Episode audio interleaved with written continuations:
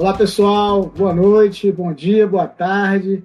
Vamos começar mais um episódio do Consórcio Nordeste Filosofia, episódio 4. Hoje a gente vai tratar aqui de leituras, de, de tipos de mídias diferentes, né, que são importantes para, para a juventude se envolver com a filosofia e compreender as coisas que estão ao seu redor nesse momento de pandemia. É, meu nome é Vicente, sou professor de filosofia e a gente está aqui para hoje construir alguma coisa interessante para vocês. Pois é, Vicente, a gente vai dar continuidade aqui ao nosso, nosso podcast, né, tendo como, como referência esses tempos tão estranhos que a gente está vivendo. Então nós já estamos no nosso episódio 4, né, cara? Diga aí, o negócio tá, tá caminhando. E eu acho que hoje vai ser legal. Algumas dicas que nós vamos dar de. de tem, tem livro, tem filme, tem série. É, eu acho que vai ser legal, vai ser legal mesmo. Então, o Daniel falou e eu também quero colaborar aí, falando, pensando um pouco sobre a gente vai, quando sair dessa pandemia, se preparando, se fortalecendo, fortalecendo a mente e o coração. Nossa, que lindo. E seguir em frente é, refletindo sobre o mundo, sobre a vida, sobre as coisas e trazendo oportunidades para a gente pensar por isso. Então a gente separou aí algumas obras e separamos algumas dicas de, de filmes, livros, quadrinhos e tanta coisa aí que a galera curte. Olá, pessoal! Tudo bem? Estou aqui de volta com vocês. Hoje tentando aterrizar nesse planeta. Ainda estou meio aérea mas estou aqui. eu estou hoje só existencialista, né? Vivendo de angústia e desespero. É verdade, é verdade, Raquel. Mas, mas com as dicas aí você vai Não, é, aprofundar passei... a angústia e o desespero. Hoje é o dia, hoje eu passei o dia com dinamarquês, né? Amando aqueles dinamarquês, revendo migalhas filosóficas para tentar, oh, vocês sabem, hoje eu vou estar mais do que nunca voltada para ele. Hoje ela tá profeta. Vai se jogar no abismo da fé. Hoje eu tô, hoje eu tô, hoje eu tô me jogando na plenitude dos tempos. Tranquilo, irmã. É, mas a angústia passa por aí mesmo, né? Ele não abre mão dessa, desse sentimento, não. É muito bom. Migalhas filosóficas ou um bocadinho de filosofia. Eu gosto muito também. Demais, sim. É, então, eu, eu, hoje é um dia interessante para a gente falar um pouco de filosofia e de juventude, né? E é um tema bem. Acho que para nós somos professores é algo que deve instigar bastante, né? Que é, que é a leitura, aproximar, aproximar a juventude da, da filosofia, que é muito desafiador, né? A gente sabe disso, que está em sala de aula, a gente percebe essa dificuldade, até mesmo por conta da própria lógica dos espaços, né? Trabalho, né? Que é uma lógica que valoriza mais aqueles conhecimentos da área de exatas, né? De, é, português, enfim. É o conhecimento do mercado, né? A velha, uma velha máxima smithiana, né? É, aprender a ler e escrever é o que basta. Ler, somar e escrever é o que basta.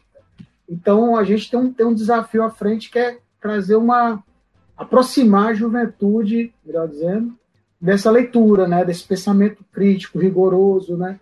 Não é só porque é um pensamento crítico, porque o pensamento crítico também tem outras, outras formas de conhecimento, né? Mas é porque é, é, é a forma de abordar o, o, a realidade, pensar o mundo, né? Que é interessante trazer a juventude para perto. E aí eu, eu, eu gostaria de começar com uma sugestão dessa pandemia.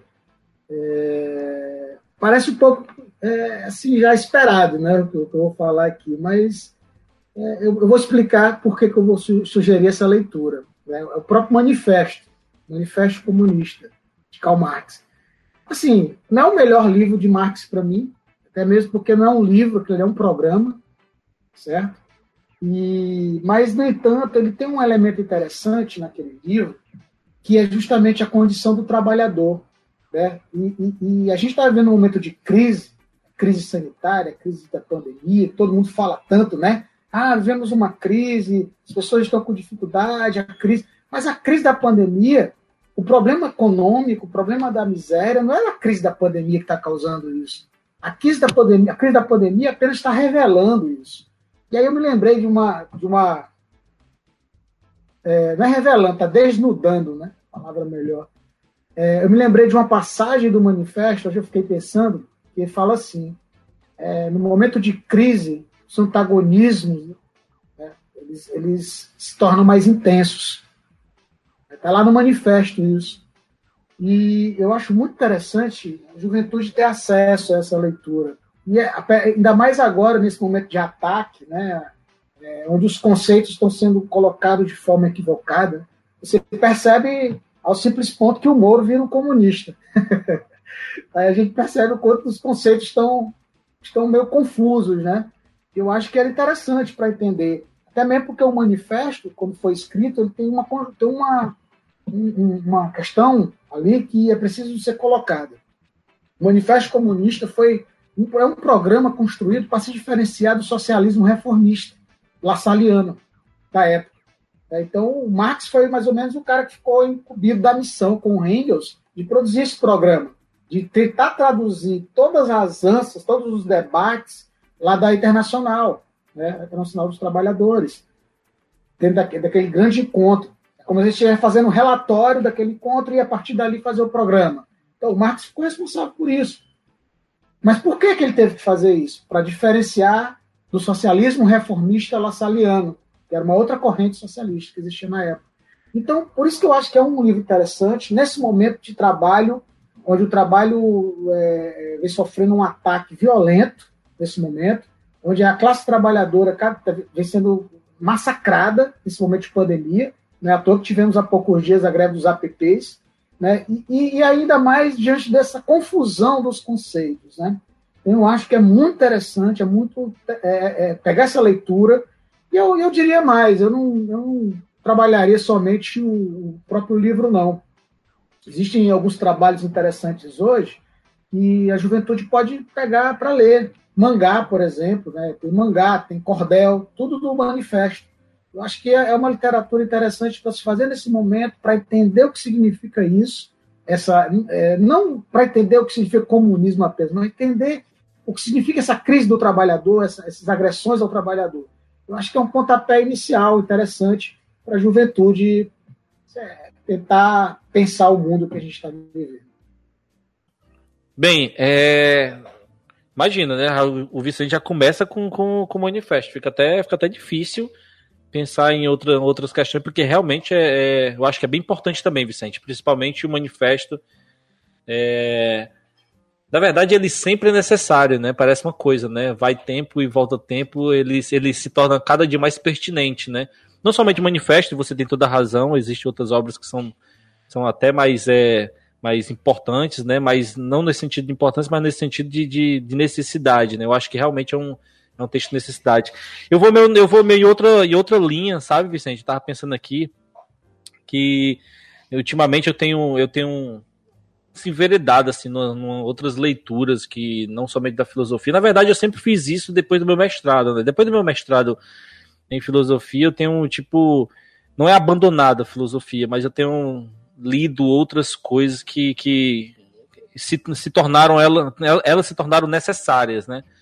E tipo assim, então eu venho, venho lendo outras coisas e aí eu fiquei pensando, né? Nesses últimos dias eu, eu tive o contato. Eu, eu, eu, sabia que muita gente estava lendo, mas depois eu, eu, tenho essa mania também, né? Que o pessoal começa a ler e só muito tempo depois que eu vou que eu vou entrar em contato, né?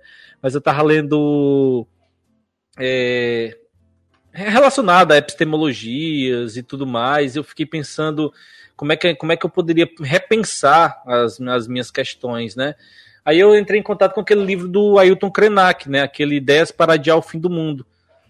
Aí, cara, assim, eu já eu tava lendo já um, outras histórias já há um tempo, né? Porque é, acabo, acabo, de certa maneira, tendo, tendo um, um, um, uma aproximação assim de repensar minhas epistemologias, tudo que eu vi da filosofia até hoje. E aí eu, na verdade, não vou indicar, não é o Krenak, na verdade é um conjunto de três leituras, assim, que elas se complementam. A meu ver, elas se complementam na minha cabeça, né? Enquanto repensar essas epistemologias que é o Ailton Krenak, né, do ponto de vista justamente de repensar o que é, que é essa ideia de humanidade, então ele é muito incisivo, né, é um relato muito incisivo, né, eu acho que coloca muita gente no lugar, né, ele, poxa, chega lá e dá uma pesada e, e bota no lugar, né? Apesar de ser curto, tipo, engraçado, porque eu tava, tava jogando, aí eu parei de jogar à noite, assim, antes de dormir, eu, eu, vou, eu vou ler aquele livro, né? O pessoal tava lendo, eu vou entrar em contato com ele. Cara, eu li ele antes de dormir. Prado, uma tacada só. Tá, tá, tá, Quando vi uma hora da manhã, eu tava terminando de ler. Então, assim, e foi uma pancada, assim. É, é uma pancada porque é um relato muito tenso, muito denso desse ponto de vista, justamente de colocar a gente no lugar. Aí, aí quando eu comecei a ler o Krenak, de certa forma, acabei pensando em outras duas leituras que, que de certa forma, elas vão complementar essa ideia de, de repensar as epistemologias que eu venho pensando. Uma delas, nós temos o Krenak, né, que é um relato justamente direto, né, de um, de um, de um, de um líder, né, é, indígena. E eu tenho, um, por outro lado, tenho o Eduardo Viveiros de Castro, num livro chamado Metafísicas Canibais, Elemento para uma Antropologia Pós-Estrutural, aí, aí já é uma, uma leitura de um etnógrafo, né, de um antropólogo, né, mas que é, é um cara que já vem estudando essa, essa área indígena já há um bom tempo. E é outra pancada, sabe? Ele já começa o, no texto dando uma pancada na gente, né? Porque ele vem pensando justamente essa, essa ideia de, de, de repensar algumas questões dentro da, da antropologia, né, que já é, já é problemática né, do ponto de vista eurocêntrico. Existe uma, existem umas questões que são colocadas, eu acho que a gente até devia dedicar em algum momento essas leituras aqui no nosso podcast, porque assim, trazer alguém, conversar, porque porque é, é, muito, é muito denso mesmo essa, essas questões. E aí eu lendo Metafísicas Canibais, que, que já é outro, outra pancada, mas aí já do ponto de vista de um antropólogo que já estuda há muito tempo isso, que já vem batendo há muito tempo nessas questões, né? Aí vem a terceira leitura que se complementa nessa tríade que para mim vem batendo nessa, nessa, nessas epistemologias que eu, que eu sentia necessidade que elas fossem, por um lado, né, é, é, dissolvidas, que, que é um outro texto que eles complementam nessa tríade, a meu ver, que é A Queda do Céu, né? Palavra de Shamun Yanomami, que é do Davi Copenaua e do Bruce Albert, né? Que já é, é interessante, né? Tem o Ailton Krenak, que é um relato dele. Existe o Eduardo Viveiros na Metafísicas Canibais, que é um relato, um estudo de um antropólogo. E na Queda do Céu é uma mistura justamente da narrativa do, do Davi Copenaua, né, com o, o, o, antropólogo que escreve aquilo, né? Ele desenha, né, como já diz o, o, o Davi Copenaua, né? Ele desenha essa, as letras, né? Então tem essa narrativa extremamente potente do Davi Copenaua, que é a Queda do Céu, que é uma, uma outra pancada, um livrão gigantesco que eu tô lendo, assim, eu tô remoendo, eu tô filtrando, né?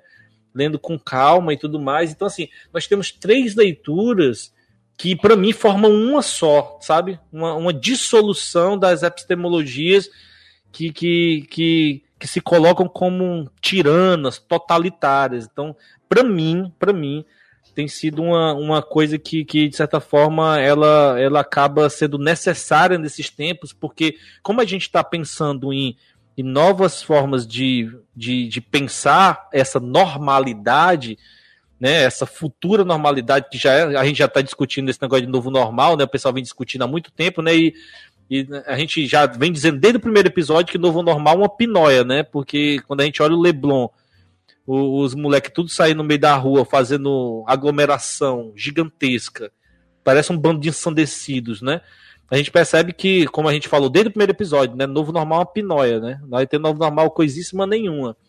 Mas para mim é, é, servir justamente para eu pensar essas novas normalidades epistêmicas, né? Então assim, não é uma leitura que é para todo mundo, logicamente, assim de início. Mas eu dizia que, mas eu, eu, eu, eu diria que o Krenak já seria a porta de entrada, já é um, é um relato que ele é forte, ele é mais acessível do que tipo um estudo mais aprofundado como o do Eduardo Viveiros, né? Mas já é a porta de entrada para a gente repensar as nossas questões. Então, assim, é um livro muito acessível às pessoas que estão abertas a repensar essas estruturas. Também não adianta você vai pegar o Krenak para ler, para ah, como é legal, é interessante. Não. Você tem que estar tá aberto para calar a boca e escutar, né? Logicamente, ler o que ele está dizendo de você. Está apontando dentro da sua cara, está dizendo que você é responsável por isso também.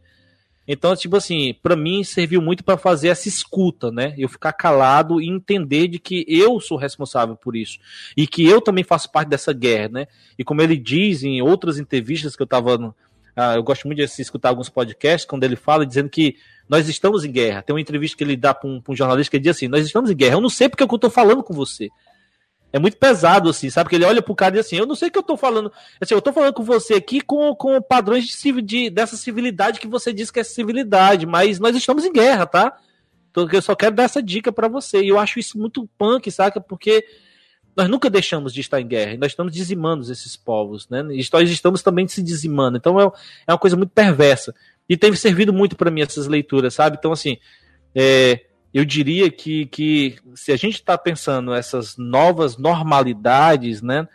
Eu diria que uma dessas, para mim, é quebrar essas estruturas epistêmicas que eu sempre imaginei que elas eram corretas, mas eu depois descobri que elas sempre foram totalitárias. Então eu diria esses três textos, né, que eu acho que são textos extremamente necessários nesse momento, né, para a gente, né, repensar o que, no que ideia de ser humano é essa que eu percebi que eu não pertenço, né, apesar de estar inserido, né, mas é justamente isso. É, vocês estão tocando em pontos aí essenciais e que já dialogam com o que eu estava pensando, né? É, o Daniel, quando começou a falar aí, que estava pensando uma, nas epistemologias diferentes, né, diferentes desse padrão eurocêntrico e tudo mais, eu logo assim senti intuir que tu ia falar do Krenak, porque realmente é uma referência que a gente tem que conhecer melhor.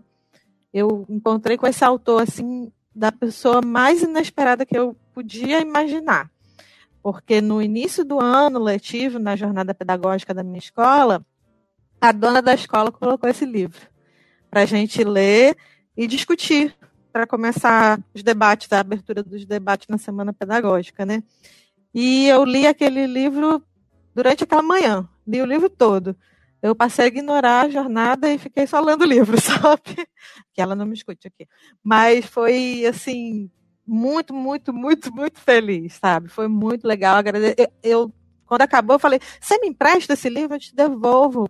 Mas eu já tinha lido ele durante a manhã e passei o final da semana lendo de novo e foi assim muito legal. E foi uma experiência muito bacana a gente ter debatido aquele livro na escola. E assim, é o inesperado, né? Que eu não esperaria nunca que a, a dona da escola fosse colocar essa leitura. E foi bem legal. E assim, o Vicente trouxe o Marx, já remete aqui ao que eu tinha pensado colocar como indicação, porque eu tenho procurado construir um referencial de mulheres, né? E aí está ligado exatamente ao que ele começou a pontuar, e eu queria chamar a atenção então para o texto da Rosa Luxemburgo, o Reforma e Revolução. Parou, parou, parou, parou, rapidinho, rapidinho. Pronto, termina em revolução, ah. termina em revolução. Tu tá com alguma coisa de, de, de mau contato aí. Tá estourando, tá fazendo toque, toque, toque, toque, tá fazendo assim, rapidinho. Fala aí, vai. Oi, oi, oi. Na verdade, não é nem Alô? isso, é quando tá falando aí fica tuc, tuc. Tu, é, notou também, Vicente? Tá se, mexe, tá se mexendo, Débora. Para, fala sem se é, mexer. Vamos ver, vamos ver, vai. Vai falando. Tá igual Raquel, se mexendo direto. É, o texto Reforma e Revolução, da Rosa Luxemburgo. Melhorou? Pronto, vou me aquietar.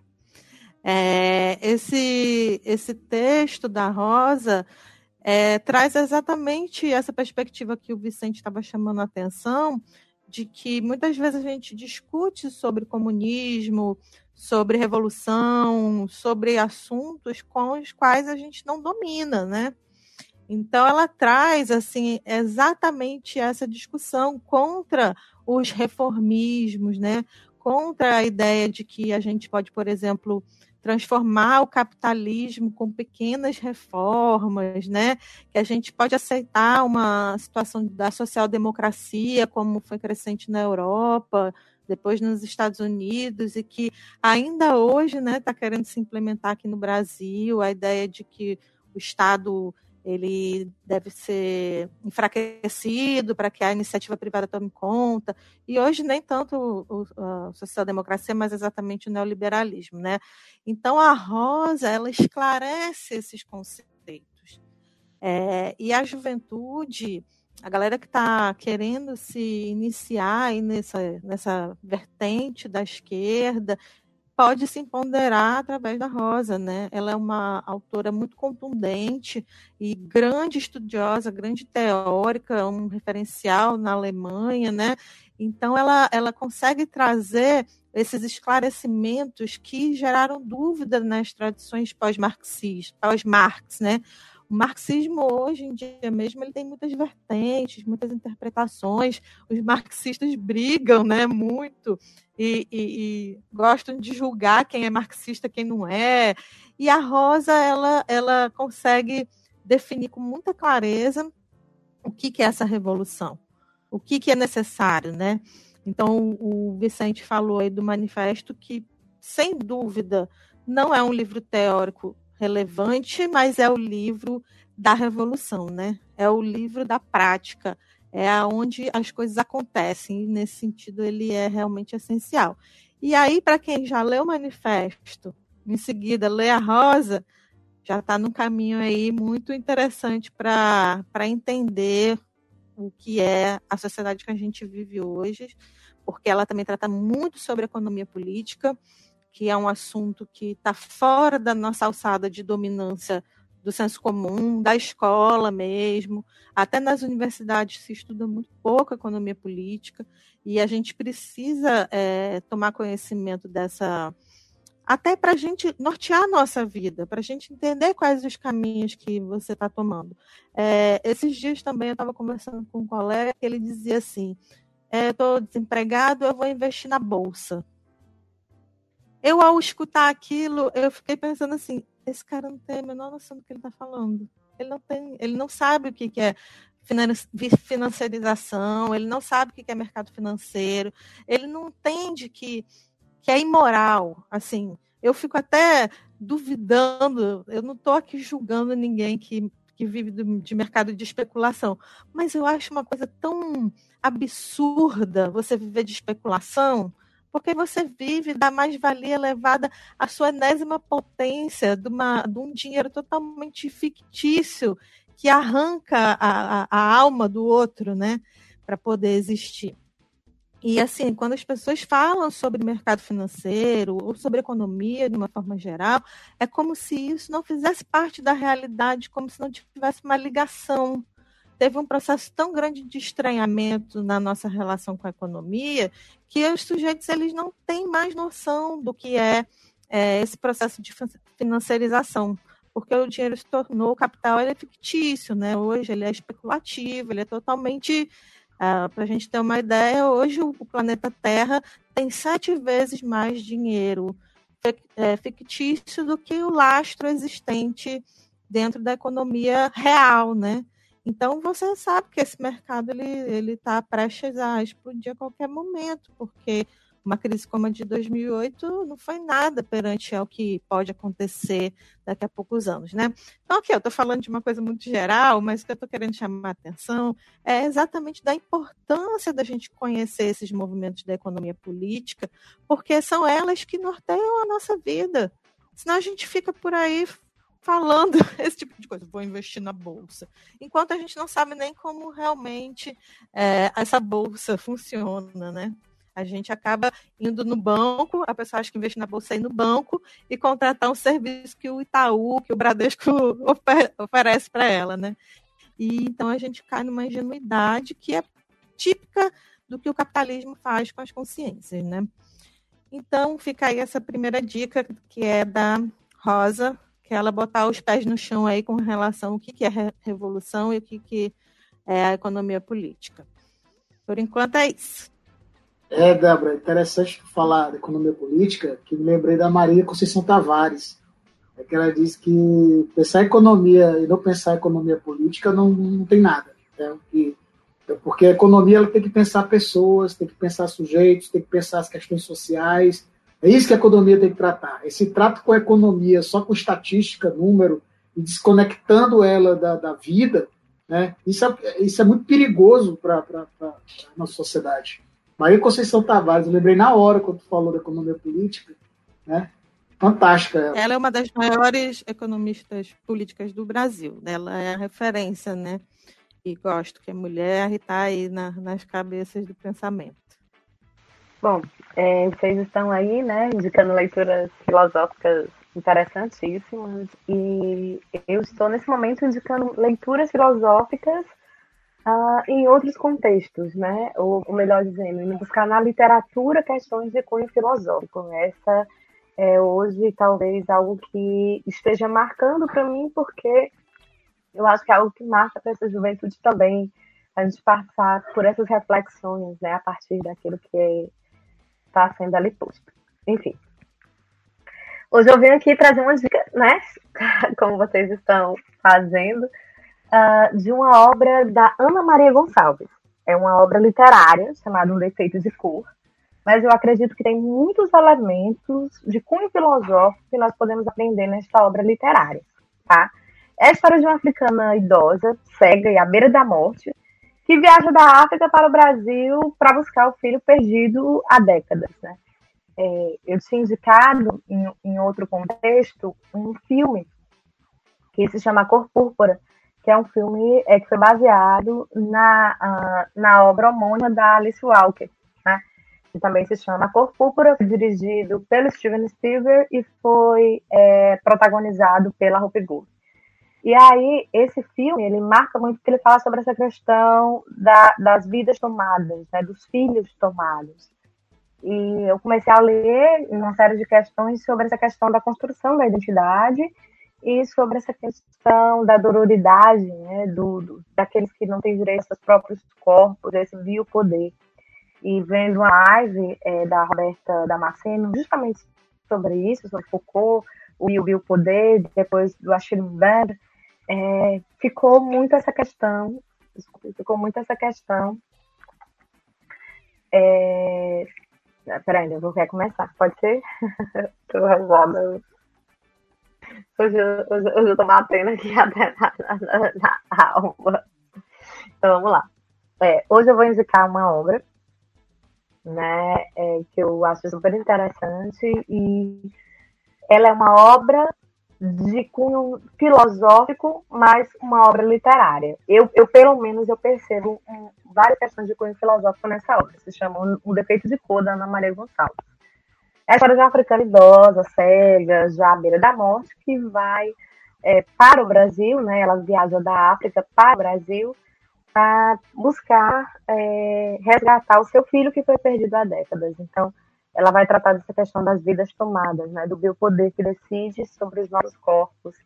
E aí eu acho super interessante esse, essa discussão, porque nessa obra é justamente isso, é um romance histórico que ele vai prender a atenção e a gente vai perceber, na verdade, uma saga brasileira, né? É, é comparada mesmo a essa questão é, de outras sagas. E a própria descrição do livro ela traz isso, ela vai falar sobre raízes.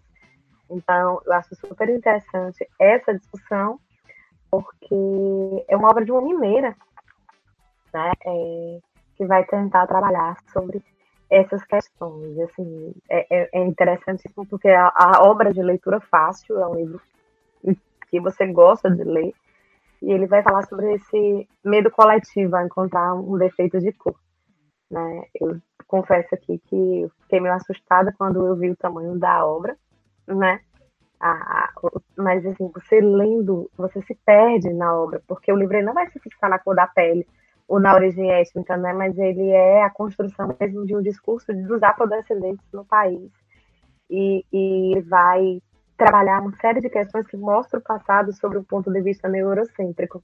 Então, é, é isso que me prendeu nessa obra. E aí vem para uma segunda obra, também nesse sentido, tá? Que se chama Os Jacobinos Gregos, os Jacobinos Negros, do C.R.L. James, né? E essa indicação eu vi, estava é, passando os vídeos e vi no Literatura Negres, né? é, essa indicação e eu fui atrás de entender o que era essa obra. É uma obra que vai falar sobre as tropas brasileiras uh, que ocupam o, o, Haiti, né? Então, enfim. Não, esquece. Ai, meu Deus, eu não tô bem hoje, certo? esquece tudo. A segunda obra. Tá ótimo. Né? não.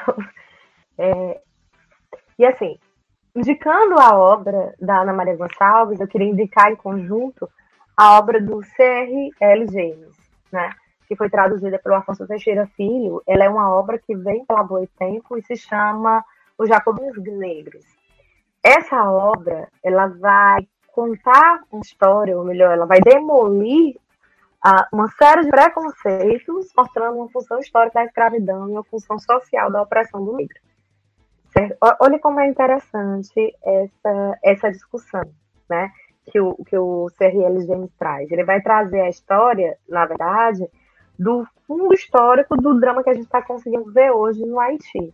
Então, isso é super interessante porque o que a gente vai ver na ação do livro negro Toussaint, né, é após a derrota do exército da França, ele vai, a gente vai ver ali a história da determinação uh, uh, de Bonaparte de restaurar a escravidão. E o exercício da Força Especial Francesa, comandada por Leclerc, para tentar fazer isso. Então, Toussaint, ele vai virar um derrotado, um aprisionado, mas ao mesmo tempo você vai ver uma história de insurgência, né? Você vai ver uma história de levante. Daniel estava dizendo que gosta muito dessa discussão do levante, e aí eu vim pensar essa questão do levante. E para pensar essa questão do levante, tem essa primeira obra de uma mulher, né? É essa segunda obra é, é, desse levante, e ela combina com a terceira que todo mundo acho que já vai gostar de, de, ouvir, porque é uma história em quadrinhos, né? Na verdade, é uma história em quadrinhos, ela tá lá na Netflix, à disposição, que é Raio Negro. Então, se vocês já viram essa série, Raio Negro. Raio Negro é a história de um herói aposentado que, é, diante. É, um herói aposentado, né? Que diante é, de uma ameaça à sua família, ele tenta voltar. Só que quando ele tenta voltar, ele vai tentar lutar contra uma gangue local, começa-se a ter uma série de discussões sobre o que necessidade é essa do levante, de pessoas que defendem uma não violência baseada no Martin Luther King, mas ao mesmo tempo, enquanto você está lutando via educação e se torna um diretor de uma escola, você está aqui lutando via educação, é, você vê uma forma de violência chegar na sua comunidade, chegar na sua casa, chegar na sua família. E você vai pensar, portanto, de novo, o levante, né? Você vai pensar o que é a dor de você de tirarem de você todos os espaços que você poderia atuar e ao mesmo tempo tiram-se mesmo mesmo com a representatividade negra em alguns espaços de poder, você ainda tem um sério problema, que é esse problema ah, dessa biopolítica, dessa necropolítica nefasta que tenta controlar nossos corpos, e ela ainda consegue fazer isso. Então, essa semana eu estava vendo a live da Fundação Palmares, não, não da Fundação Palmares, mas dos ex-presidentes da Fundação Palmares, e um deles, que eu prefiro não mencionar o nome, mas impactou bastante a sua fala, dizer, olha, a gente não pode cometer o mesmo erro, a gente não pode cometer o mesmo erro que os povos americanos que achavam que a solução era a economia. A gente tem que entender que essa verdade, essa luta contra todas as formas de opressão, ela é interseccional.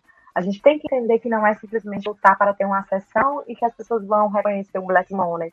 Não se trata disso. As nossas dores são de outra natureza.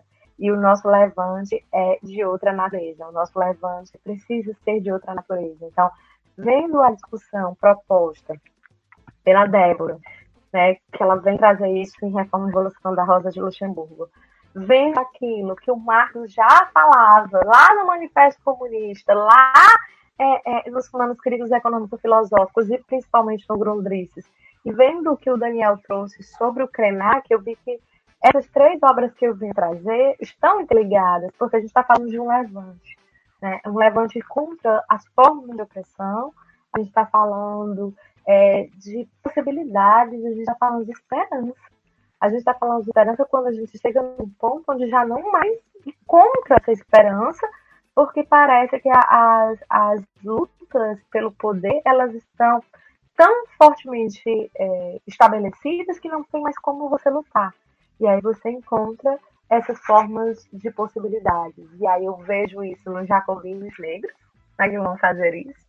Eu vejo isso na luta e na força de uma mulher que consegue ir para além do mar e é transatlântica, né, como diz a, a Beatriz Nascimento. É transatlântica e consegue ir atrás em busca do seu filho, mesmo que ele tenha sido perdido há décadas, ou de um diretor de escola que entende que às vezes você precisa enfatizar mais os aspectos da luta para defender aquilo que você precisa defender. Que às vezes a gente precisa fazer novos tipos de marchas nas ruas. E essas marchas na ru nas ruas, elas precisam do clamor popular, porque o clamor popular está acontecendo todos os dias nas suas casas, sem ter ninguém para ouvir. E aí ele precisa ganhar as ruas de outra forma. Como ganhar essas ruas em tempos de pandemia? Essas três obras elas vão falar sobre essas necessidades. Né? Como a gente precisa, às vezes, é, fazer algumas é, críticas ao poder que precisam ser mais incisivas. E é interessante, né? Essa, essa, essas obras que foram apresentadas aqui.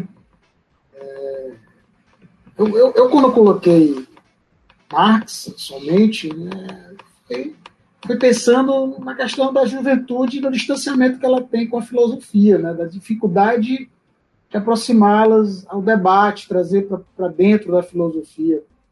É, porque a gente, a gente compreende né, que a leitura filosófica é, desenvolve conceitos, categorias que, de alguma forma, é, se tornam difíceis, às vezes, ao entendimento da, do jovem, né? principalmente o jovem que ainda está amadurecendo, que está tentando entender o mundo, que não, que não compreende algumas, algumas alguns termos, né, algumas relações.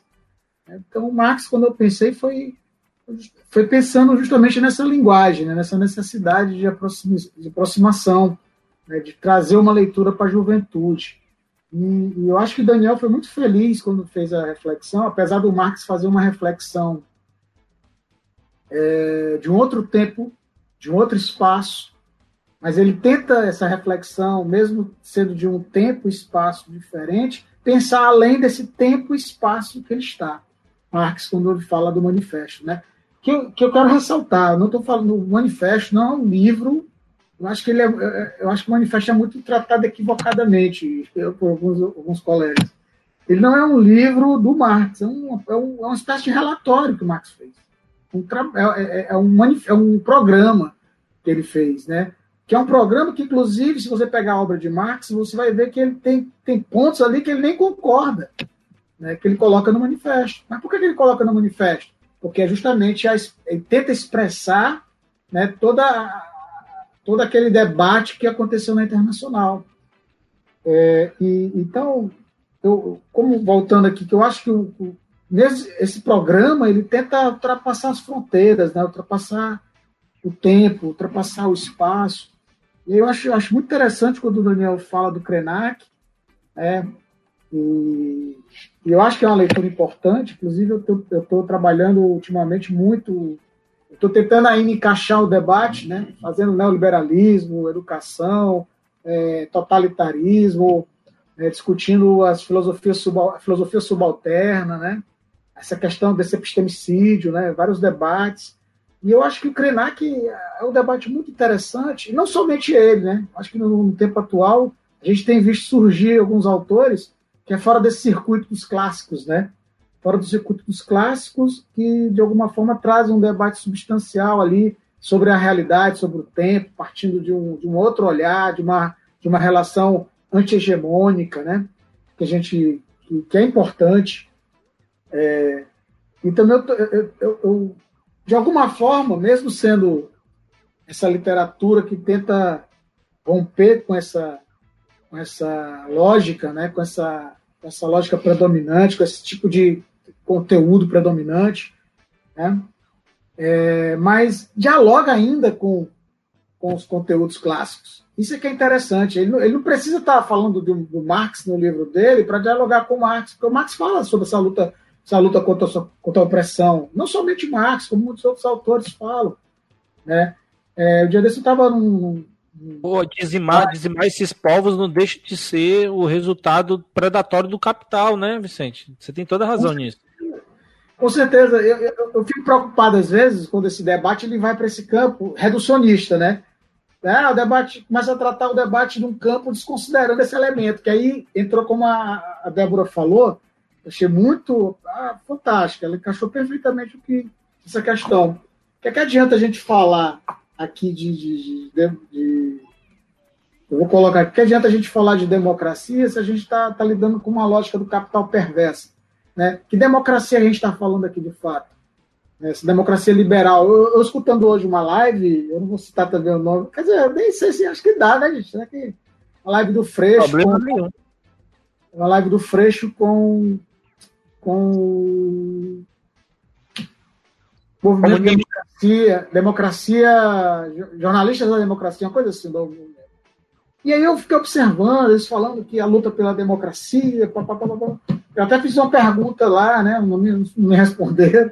Eu digo, mas eu, eu tenho uma questão, pergunta que eu coloquei. É, o que, que adianta a gente estar tá falando aqui? Nós estamos falando de democracia, é importante lutar pela democracia, nós sabemos disso. Né? Contudo, se a gente não enfrentar também esse modelo, é, é, o que, tá, o que controla essa democracia, né? essa lógica do capital, as, as corporações, essa elite, como o GSE chama elite do atraso, né? se a gente não enfrentar a lógica do capital e a gente pensar em democracia, a gente não vai construir um mundo diferente como o Krenak deseja, né, Daniel? Não vamos. A gente vai continuar com uma democracia totalit é, é, com a lógica totalitária presente, como o próprio Zizek fala, né, é, é, onde ele diz que a democracia liberal e totalitarismo são inversos, né, naquele livro Vem disso Totalitarismo. Né? Então, para enfrentar o racismo, que aí o Silvio Almeida foi fantástico, para enfrentar o racismo, para enfrentar a opressão, para enfrentar o totalitarismo, para enfrentar o epistemicídio, a gente tem que enfrentar essa lógica do tempo presente, né, desse tempo do agora, que é a lógica do capital. Eu penso que, que, que, é importante falar de democracia, mas é importante também falar que tipo de sociedade a gente quer democrática. Né? Essa democracia, será que é a democracia que a gente está lutando? A democracia liberal? Né? Ou, ou, ou essa democracia neoliberal? Né? O pessoal pensa que democracia é ser livre para consumir, né? É, restringir as liberdades individuais. E isso, Vicente, também entra muito numa discussão interessante, que é a dos feminismos, né? Porque a bandeira do feminismo, que é uma, bandeira que, na minha concepção, abrange todas as mulheres, ela ganha algumas divisões por causa dessas questões. Por exemplo, tem uma onda do feminismo que vem em busca da liberdade da mulher, fazer do seu corpo o que quiser, da liberdade da mulher é, ter o mesmo salário que os homens, mas não pensa na condição, por exemplo, da classe, né? E de que certas mulheres só querem ser livres para continuar oprimindo outras mulheres.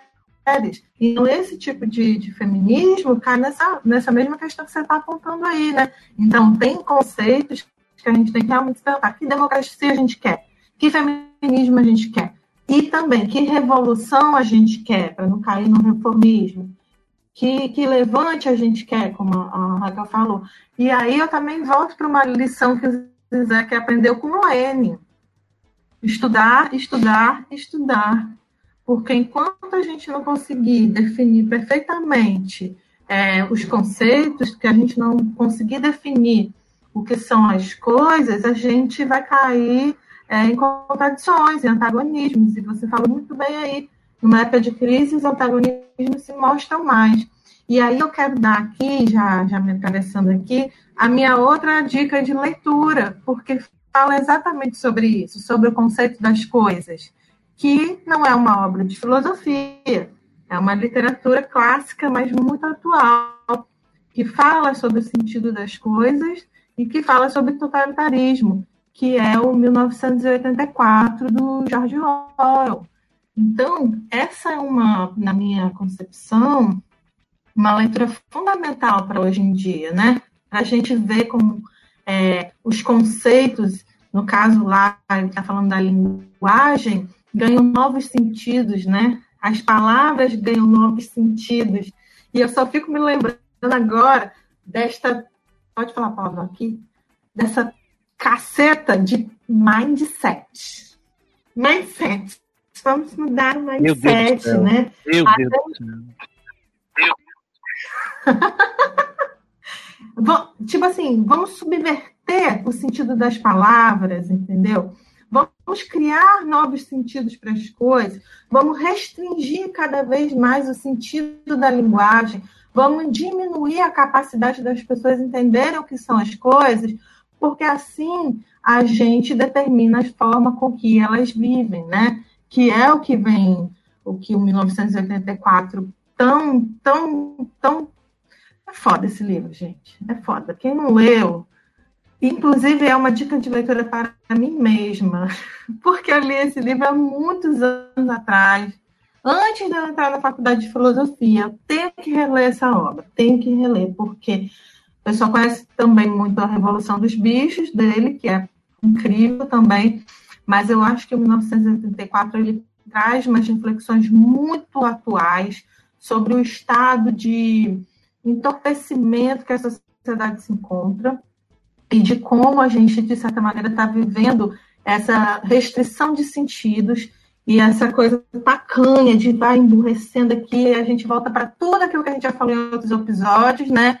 terra plana, mamadeira de, de não sei o quê, e tantas outras artimanhas aí do capiroto. Então, gente, 1984. Quem não leu, tá na hora. Eu nem falei meu livro, né? Eu ia, eu ia até falar um livro. É... Gente, porque vai, tu, vai, tu vai emendando os assuntos, macho, é muito bom. Que é distopia, né? Que é uma distopia também. O livro que eu ia falar, que era uma outra leitura, é um livro chamado O Homem do Alto do Castelo, um livro que eu estou terminando de ler. E tem uma série que é interessante, que é aquele debate. Esse livro. Amo, amo, amo, amo esse livro. E é um dos poucos livros que a série faz jus ao livro. Mas o que, é que eu acho interessante dele? Olha o que eu acho interessante dele. É aquela questão do, do debate que, inclusive, até vi a Débora falando hoje, né? Eu lembrei desse livro, A Visão de Paralaxe, né? qual, é a questão? É, é, qual é a questão que eu achei interessante?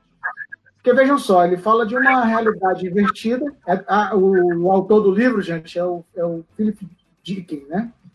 É, ele fala de uma realidade invertida, uma distopia em que a força, o nazi, o, o terceiro Reich, o Japão, né, eles vencem a Segunda Guerra, certo?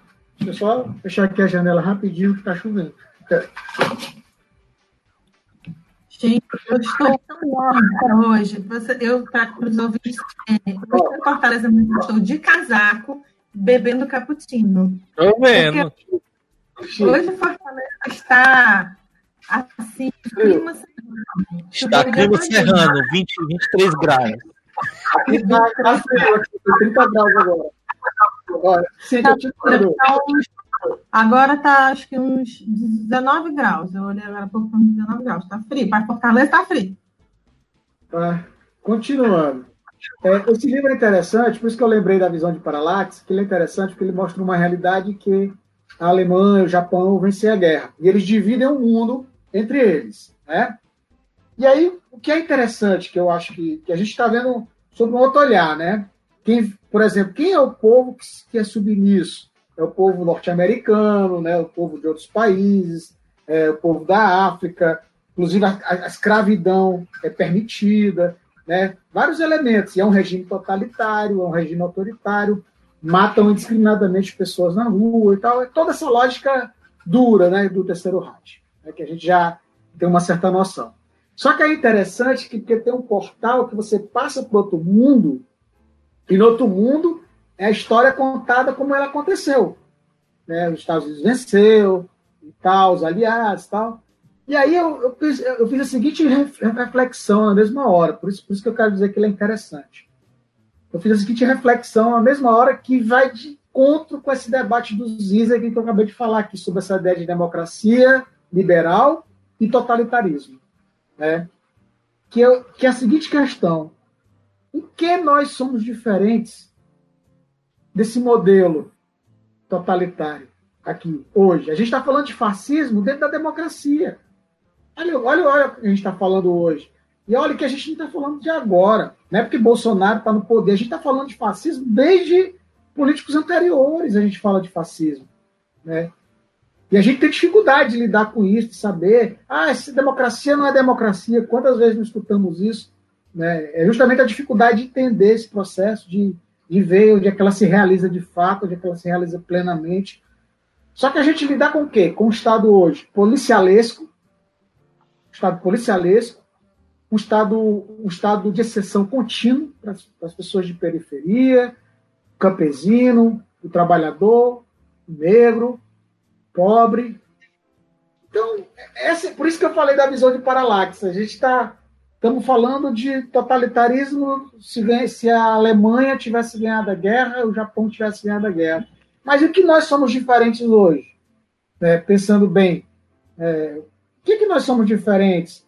Em que, por exemplo, depois do 11 de setembro, a coisa se acirrou mais, né?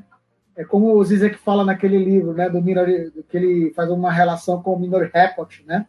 Aquele livro que é uma distopia também, né? Um filme que é baseado no livro que é uma distopia onde o cara já aprende, já aprende imaginando que aquela pessoa vai cometer o crime, porque tem uns sábios que, que eles preveem o crime, quem é a pessoa que vai cometer. Né? A exceção contínua. Então é mais ou menos isso que a gente vive hoje na democracia liberal, a vencedora da Segunda Guerra Mundial. Né? Então por isso que eu estou livro do Castelo. É interessante essa, essa sua dica, porque Inclusive, tua fala anterior estava falando um pouco sobre isso, né? É, e aí eu estava me lembrando que o livro que eu tinha indicado, que é o, o do livro do R. James, né, do C.R.L. James, diz muito sobre isso, certo? Mas ele foi do Partido Independente, da é, Partido Trabalhista Independente na Inglaterra e que era ligado à Quarta Internacional Comunista dirigida pelo Trotsky vendo essa discussão sobre o jacobinismo negro e, sobre L.R. James estava falando, né, da, acerca da Revolução, me lembrei muito, e me lembrava muito de um livro que eu estou lendo, né, do Zizek mesmo, que é, uh, ele vai dizer o seguinte, vai dizer que o impossível aconteceu, né, nosso mundo parou, agora a gente, nós precisamos fazer o impossível para evitar o pior. É, falando dessas realidades distópicas, né, que pensam outros mundos possíveis, nesse livro ele vai discutir sobre a nossa realidade, né? O impossível já aconteceu, o nosso mundo passou. É um livro chamado Pandemia, Covid-19 e a Reinvenção do Comunismo.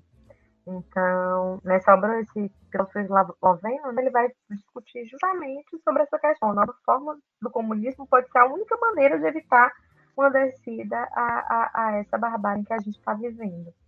Então, pensando nisso, é, eu vim trazer a dica, né? Que é a dica da, da Audrey. Eu venho me sentindo muito próximo a algumas questões que a Audrey Lorde estava levantando.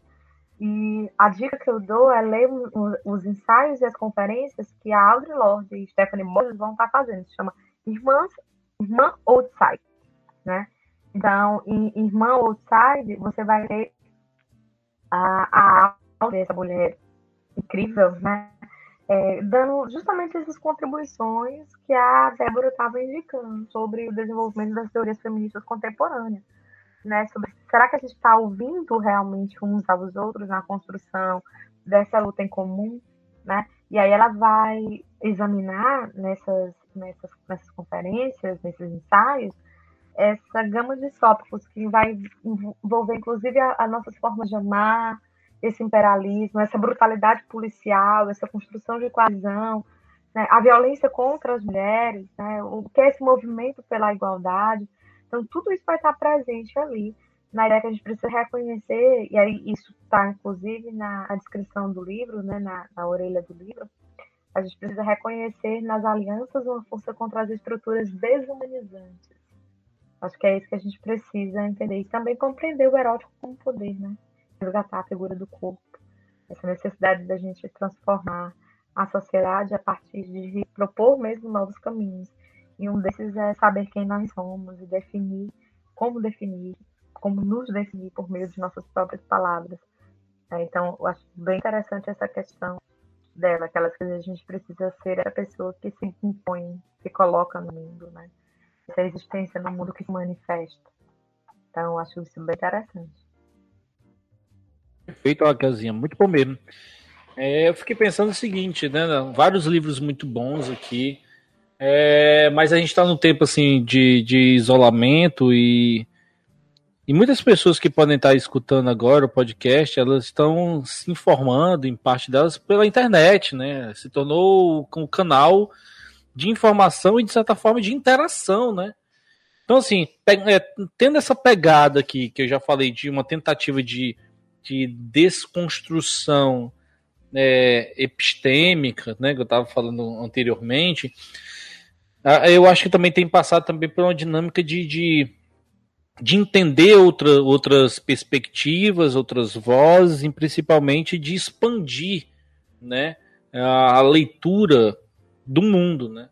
Então, muitas pessoas acabam indo atrás também de, de se informar por meio de canais, de perfis no, no Instagram, é, é, canais no YouTube, lives, né?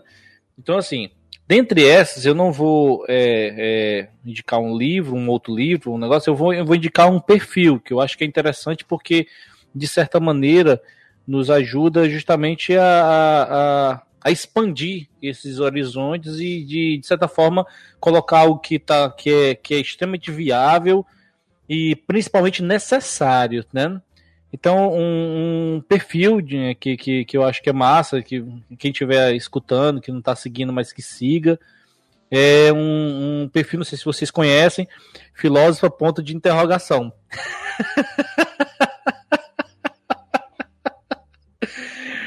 é, é... Ai, adoro esse perfil, ele é muito bom, gente.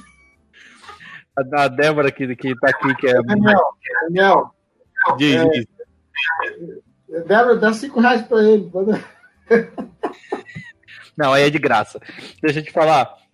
Mas por que, que eu acho que é interessante, né? Débora, que está aqui, né, do nosso, do nosso consórcio, ela é a criadora do, do, do perfil e alimenta o perfil diariamente. É, eu tinha, tinha, tido experiências interessantíssimas no, no, no, no, perfil né, desse. É um canal, na verdade, de difusão de pensamento, difusão da filosofia e principalmente feita por mulheres, né? Então, discutindo o papel também da mulher na filosofia e principalmente essa produção vinda da, de, da, da, de mulheres filósofos, mulheres que pensam, né? A filosofia e outras áreas do conhecimento. E eu acho que é interessante porque ela vem fazendo algumas é, vem postando alguns um, vídeos é, curtos, né, de, de estudantes, professoras, né, de, de, de filósofas, falando justamente sobre suas pesquisas. Eu acho que essa parte me interessou muito, porque, de certa maneira, a gente, a gente é, tem que entrar em contato com essa produção que é feita por mulheres e dar mais visibilidade a isso, no intuito justamente de, de colocar em, em, em consonância, colocar em destaque a produção tão invi inviabilizada que foi o, o, trabalho justamente das mulheres na filosofia. Então, assim, quem sou eu justamente para falar sobre isso? Mas, para mim, a minha experiência pessoal é que tem sido, é, que tem sido é, fantástico e eu acho que, que, que do todo o apoio necessário, a produção desses canais, a produção desses, desses conteúdos, porque para mim também é uma forma de quebrar alguns paradigmas que a gente vem trazendo desde a da, da graduação, desde nossa formação básica, né, de que há uma centralidade em, em, homens, há uma centralidade em ciência, filosofia, conhecimento de forma geral são feitos por homens, e principalmente homens brancos, europeus, né? E eu me lembro muito, Débora, a Débora está aqui, que é justamente a criadora de, desse, desse perfil. Eu me lembro muito quando eu dava aula lá nas Ciências Sociais, na, na, na UFRPE, e tinha uma aluna que era fantástica, que ela, que ela, toda vez quando eu tava falando de alguma coisa relacionada à filosofia, que eu trazia algum autor, ela dizia assim: por que, que você só cita esses autores brancos europeus? e eu achava fantástico isso, por quê? Porque alguns outros alunos poderiam não entender. Eu entendi o que ela estava dizendo, e assim, eu me senti na minha, na minha ignorância justamente de eu não posso fazer nada, né, porque infelizmente eu desconheço outra produção, né, né assim, e, e eu e aquilo que foi colocado como clássico para nós são esses autores brancos europeus, né? E tipo assim, por isso que eu acho que hoje a, a gente parece que está em sintonia de, de quebras de leituras que quebram alguns paradigmas, né? Tipo assim, é o paradigma do mercado, é o paradigma epistêmico, né? E o, e o paradigma de produção do conhecimento, né? E e, tipo assim, hoje eu, eu poderia dar outras respostas, porque hoje eu já tenho mais um número X de pessoas que eu conheço. Mas, infelizmente, ainda sem muita visibilidade. Né? Pensadores indígenas, pensadores negros, pensadores negras, pensadores. Então, assim, mulheres. Então, essa, é, essa, essa visibilidade que vem sendo dando a, essa, a essas pessoas elas de certa maneira nos ajudam a nós nos desconstruirmos ainda mais. Não aquela desconstrução fajuta, né? De você é um cara desconstruído, né? Mas de, de quebrar paradigmas que foram internalizados em nós para que a gente consiga, de certa forma, entender que a produção do conhecimento ela não é somente uma via de mão única, né? Então, isso que eu acho que é importante. Aí eu lembrei é, é, como, como, como o impacto disso é, é importante na gente, né? Essa, essa, essa entrada, né? essa visibilidade, essa, esse, essa, essa forma que nós agora temos contato para isso. Então eu, eu indicaria justamente esse perfil, porque tem muita coisa lá, a Débora fica alimentando diariamente o perfil, imagino que é um esforço né, dantesco né, para fazer isso, né? É, e assim, e, e eu acho que é uma luta extremamente necessária. E o que a gente tem que fazer é só a cada dia mais dar mais visibilidade, ler essas pessoas, ler essas mulheres, compreender, é, conversar, escutar, né? E de, e de certa maneira também, de forma mais precisa, entender que não existe somente algumas vozes, né? Mas existem outras milhares de vozes que diariamente são silenciadas dentro da academia, que seria um espaço que não deveria ocorrer esse silenciamento, né? Então eu, eu acho eu acho que é um grande esforço, né? E tá de parabéns e para mim é uma dica justamente para seguir você nesses tempos tão em casa, tão ligado nas redes, que siga o meu perfil, compartilhe, comente lá, porque eu acho que quando a gente produz um conteúdo, eu acho que, que Débora é uma dessas, a gente, a gente gosta muito quando há um envolvimento das pessoas com o conteúdo, porque você percebe que está tá atingindo as pessoas. Né? Quando a gente produz e não tem nenhuma uma, uma relação, né? uma reciprocidade naquela relação, a gente fica meio perdido. Né? Então ela tem feito isso é, é, nesse perfil, e assim, é o que eu indico, siga esse perfil, compartilhe, comente escute, né? Principalmente. Eu vou reiterar, né? Eu vou reiterar, porque eu sou das que acompanho, né?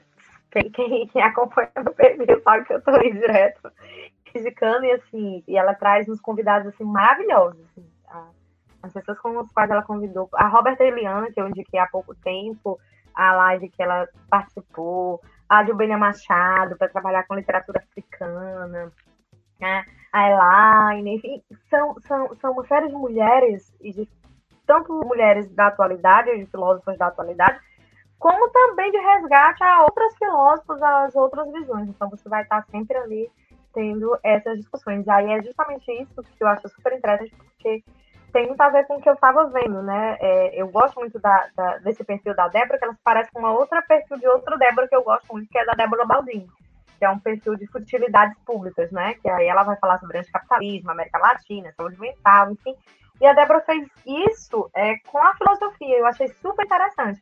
A, a Débora Baldin faz com temas LGBT, com, com temas de futilidade, né? Futilidades públicas, né? Utilidade pública, ela brinca com essa ideia de utilidade e utilidade. E a, a Débora, nossa, faz isso com a filosofia. Eu acho isso muito interessante, né? Que eu vejo isso nela. É outro perfil que vocês gostam, não sei se vocês conhecem, mas que é o Quer dizer que a sua dica é minha dica. A sua dica é minha dica. Tá é, bom, tá certo. Só pra entender, só pra entender. Não, é, exatamente. E aí pega o gancho da sua dica, que é a minha dica agora, que é a da Débora, né, para falar de outras que também estão trabalhando. Eu vou, eu vou trocar minha dica, minha dica também vai ser essa. Olha, unanimidade. E unanimidade aqui é difícil, viu? unanimidade aqui, meu amigo, é uma briga, mas é isso. A, a, o perfil da Débora ele faz isso, ele vai trabalhar com essa discussão. Quem gosta da Rita Vorhut, por exemplo, que ela vem trazendo, ela vem trazendo outras dicas, né? Ultimamente ela vem abrindo espaço para outras dicas.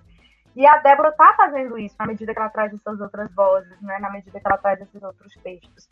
E aí, outra que eu vejo muito parecida, que vocês também podem gostar, é a doutora Drag, né? Que é a Dimitra Vulcano. Não sei se vocês também já ouviram falar. Ela explica também de uma maneira muito didática as relações que estão ocorrendo. É uma outra, uma outra discussão também. A gente entra por universo dos canais, né? Aí, se a gente for para o universo dos canais, assim, é, principalmente os canais do YouTube, você vai encontrar coisas assim maravilhosas. Assim. É, é, tem um que eu, eu gosto muito né, desses canais, porque ele fala sobre a volta dos que foram, mas voltaram de novo. que é justamente isso, né? E aí ele vai ter vai ter um afronte, que é a ideia para os 99%, que é o canal da Isa Lourenço. O, o que você faria se soubesse o que eu sei? É o canal da Alexandre Araújo Costa, que você também é, é, se diverte muito, que junto com o da doutora Drag, a Rita Borrance, é aqui que você vai ficar escutando, e o, o, o canal Púrpura. Então, você encontrar, e aí você vai encontrar também mistura desses canais lá no perfil uh, uh, do filósofo interrogação, só que voltado agora para a filosofia. Esses canais eles trazem um, um, uma multiplicidade de ideias, né, de, de, compreensões, e aí você encontra isso é, nesse canal da filosofia e é indicar também a rede de mulheres filósofas, né? Nesse contexto, é, eu acho que é preciso a gente estar fortalecendo isso, para mostrar que há essas discussões, há essas problematizações que estão acontecendo é, no mundo hoje. Para finalizar, que eu acho que eu já ouvi minhas dicas, a nossa querida, é, o nosso, a nossa querida Sueli Carneiro, que comanda a participação do LD. Mas é mais do que figurinha que a gente deve começar a fazer essas leituras também, do LD. Interessante. Que a né? sua dica é a minha dica. Só para só deixar claro novamente, tá? Meu amigo, Meu, você se apropriar de outras coisas que me apropriar da sua dica, ha, ha, ha, né? Vai discutir aí. Tem tanta gente que não quer discutir nem apropriação cultural, vai discutir agora a apropriação da dica, tá? É, é, existe uma dica histórica que eu posso cobrar a qualquer momento, tá? Seu, seu branco cis hétero patriarcal. Eu estou gostando de ver vocês discutindo sobre a minha apropriação. Vocês estão se apropriando de mim. Ei, Raquel, só reforçar que você. no mundo do capital. Você já se jogou no mundo da é. rede. É domínio público, propriedade intelectual. Você foi tomada. Tomamos você. Tombamos você. Adoro. E agora é isso. Adoro. Ei, Raquel, só para salientar, ela falou da rede de filósofas. Gente, é maravilhoso o trabalho. Sigam no Instagram Filósofas na Rede é um perfil que, inclusive, eu já tive a oportunidade de participar, também é fantástico, é muito conhecimento, é a oportunidade de entrar em contato também com uma galera muito bacana, muito bom. Uma dica muito, muito boa, essa do Daniel, né, o canal da Débora, canal que eu também acompanho. Inclusive, hoje, um dos livros que eu indiquei foi baseado no que ela me lembrou, no debate do Zizek, né, que é sobre o Parallax. Eu, na hora eu pensei, porque eu pensei, eu estava com dificuldade de pensar numa obra, né? Por quê? Por que a dificuldade? Porque eu, ultimamente, é, o jeito que a leitura que eu faço é a mesma leitura que a juventude que está iniciando na filosofia vai conseguir ler, né?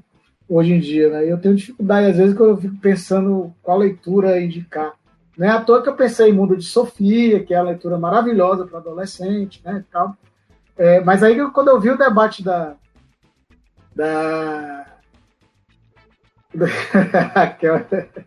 Quando eu vi o debate da, da, O debate não, a fala hoje sobre Paralax, aí vem a cabeça a hora o, o livro que eu estou lendo, né? É justamente esse, esse livro do, do do Castelo. Então tá de parabéns, canal muito bom, muito agradável, tá abordando bem questões complexas, né? Que não são fáceis traduzir, falar em um vídeo de cinco minutos, né? Eu tenho muita dificuldade de falar em cinco minutos alguma coisa, né? Mas, mas eu também eu queria ressaltar uma coisa aqui que me chamou a atenção, que é uma coisa interessante, né? A nova geração da filosofia, é, como ela tem tentado é, romper um pouco com essa hegemonia epistêmica, né? Que a gente segue na, na academia, né? Porque é, a, gente, a gente vive com isso, né? Eu, estudou Platão, estudou Aristóteles, estudou Marx, estudou, estudou uma, alguns autores que às vezes, às vezes a gente passa, passa batido aqui o debate né, de outros autores, como foi citado o Krenak, como foi citado alguns debates sobre a América Latina e tal. E a, e, e a filosofia hoje, alguns os filósofos atuais, né, os filósofos, eles têm buscado romper um pouco com essa, com essa lógica, né, com essa epistemologia predominante, é, é, hegemônica. E isso é legal. Por exemplo, é, é, é o Ambembe, Mbembe entrou hoje forte, né? hoje no debate da filosofia, Chile, é Mbembe, Né? E que é curi... Mas tem uma coisa que é curiosa, gente. Uma coisa que também a gente tem que ter cuidado. É, a gente também não pode reduzir o debate apenas a essa, a essa questão específica, né? o debate ligado a, a esquecendo esse, esses autores clássicos. Né? Tanto que Ebembe, mesmo ele trazendo um debate que, que, que ele tenta pensar né, uma nova epistemologia, ele tenta pensar uma, uma, algo que tenta romper um pouco com a tradição, mas ele traz também a tradição para refletir e confrontar com a tradição. Ele vem, ele traz o debate do, do Michel Foucault, ele traz o debate do, do Agamben, e ele enfrenta as categorias, inclusive. Ele diz, inclusive, por exemplo, a categoria do biopoder, ele faz uma crítica à categoria do biopoder. Né? Então, é, é, é por isso que eu, esse cuidado também é importante, mas, mas eu acho que a gente está no caminho certo. A gente está começando a abordar alguns autores locais, mas eu acho que esse também debate do debate da tradição também não precisa estar dentro desse enfrentamento aqui é, conhecimento. Estou né? na tradição mais antiga, sabe? Eu acho que também nesse momento a gente precisa. Eu estava dando aula hoje, né, online, é, sobre o existencialismo. E aí os meninos estavam é, dialogando comigo sobre outros temas e outros autores clássicos que eu acho que também precisam ser lidos agora. Né? Estava brincando com vocês no começo, dizendo, falando sobre o Kierkegaard, né? Sobre a, essas noções que a gente precisa ter agora, o Borg, lá na questão da esperança. É, e aí eu vou até mais, mais antigo, uma discussão trazer sabe, trazer a do dever, do Cícero, que vai nos ajudar a refletir quando a gente está em momentos é, extremamente complicados. É, o Plutarco, como distinguiu o amigo do bajulador, tu tá entendendo? A gente precisa trazer esses, esses autores também, o, o Baltazar Graciano, né? A gente está falando tanto de uma nova, reali uma nova realidade ou de uma nova discussão sobre a, não só sobre a ética, mas a etiqueta, né? Os espaços. A gente está numa discussão sobre as etiquetas, né? Isto é, as éticas na internet, as compreensões das formas de etiqueta do saber conduzir, do saber conviver, da convivência na internet. A gente está precisando fazer essas discussões. Então, trazer esses clássicos é interessante. Eu acho que a retórica vai nos ajudar muito, em especial esses autores da tratadística dos costumes né? Lembra disso, Débora? Lembra da gente se matando pela tratadista dos costumes? É, é, e aí é importante a gente também estar tá trazendo esses autores, estar tá trazendo essas discussões que vão nos ajudar a lidar com momentos de crise. Né? Você lê, por exemplo, um Camus que está falando sobre a questão é, da, de viver um período de peste, você lê um, um, um, Decâmero, você lê um Boccaccio que está falando por esses mesmos momentos de assim, uma pandemia, né? Você vê esses autores que estão falando sobre o exílio, sabe? Você dá uma relida ali em alguns autores que estão estão dialogando e estão vivendo os mesmos problemas que você, mesmo eles sendo lá do Renascimento, mesmo eles sendo é, é, é, lá da antiguidade clássica, mesmo eles sendo epicuristas, eu acho que os epicuristas e os históricos têm muito a nos dizer, então tem muito a, a, a nos ajudar a conviver com esse mundo que nós estamos vivendo aí agora, com essas situações de crise, com essas situações, inclusive, de trabalhar a questão da imagem. O Maquiavel tem me ajudado muito com relação a essa discussão sobre a imagem, sobre a aparência, sobre essas realidades que agora a gente está vivendo no mundo virtual e a aparência ela volta com todo o vigor. Então, essas discussões, elas, elas vêm sendo trazidas. Né? E aí e a gente até... precisa sobre isso. É, é, você falou essa questão do Sêneca, como ela ajuda, né? É, claro que eu não estou aqui falando no sentido de autoajuda, não é nada disso, mas até na, na minha experiência pessoal, né? Em alguns momentos assim atribulados da minha vida, eu encontrei no Sêneca é, uma, uma capacidade da gente se repensar, assim, de se repensar com profundidade numa obra, na obra, por exemplo, da tranquilidade da alma, ou, ou, ou, ou outras, né? Como a gente tem uma capacidade de se refazer mesmo diante das adversidades. Então, realmente concordo com você que essa é uma leitura muito profícua para um momento como esse. É muito legal. Muito bom mesmo. é interessante a Débora estar tá falando sobre Sêneca, né? Ter trazendo, tá trazendo Sêneca e tá trazendo essas discussões para o hoje, para o agora, porque eu acho que a minha última dica é justamente sobre isso, né? É sobre é, não agora indo para a filosofia, mas indo para um artigo, um artigo simples é, é, online que você encontra pela editora da Unicinos, que é um artigo da Silvia Federici, tá? Se chama Pandemia, Reprodução e os Comuns.